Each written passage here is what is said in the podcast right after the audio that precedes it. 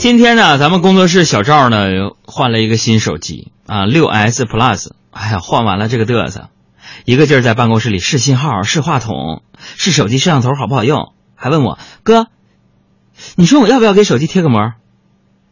哎，我就特别瞧不起他，我说，人家苹果用了那么多年的时间，花那么多年的钱，设计出一款这样的手机，你用十块钱的塑料给包住了，你对得起他们吗？小赵一脸蒙圈的问我。啊，是吗，哥？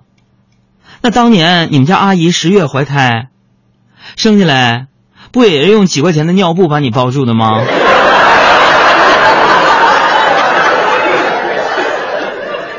孩子，我都管不了了。当然，实话实说啊，我是不给手机贴膜的，并不是因为我多么尊重设计，而是因为我本身就是个不拘小节的人。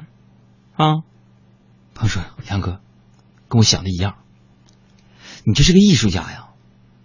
什么阿迪达呀、普希金的 艺术家呀、尼尼采呀、拉斐尔、米开朗基罗、达芬奇。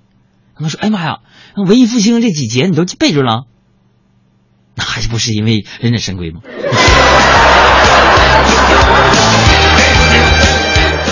啊，这时候有朋友就问了，说：“杨哥，你不拘小节，主要在体现什么什么样？啊，什么样？我跟你们说，艺术家的气质跟我都差不多，就是不拘小节，就是。”我我就属于那种把床当做办公桌，把办公桌当做垃圾场，把椅子当做衣柜的人。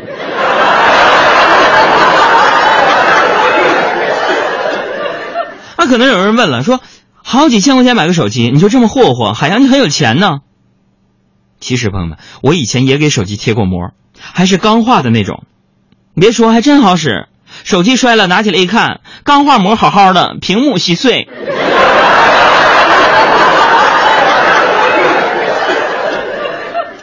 最早接触这些电子产品的时候啊，是这样的，就是还是我上大学的时候，我用打工的钱买了一部 BB 机，啊，那个时候呢，手机还没这么普及啊，有个 BB 机已经不错了，当然小偷也都惦记着。啊，有一回我在宿舍里边困了，正想午睡呢，突然发现呢，有人偷偷溜进我们宿舍来翻我的包，我想啊哈，当时你看我想的对不对，朋友们？但是我就想我假装睡觉，真的。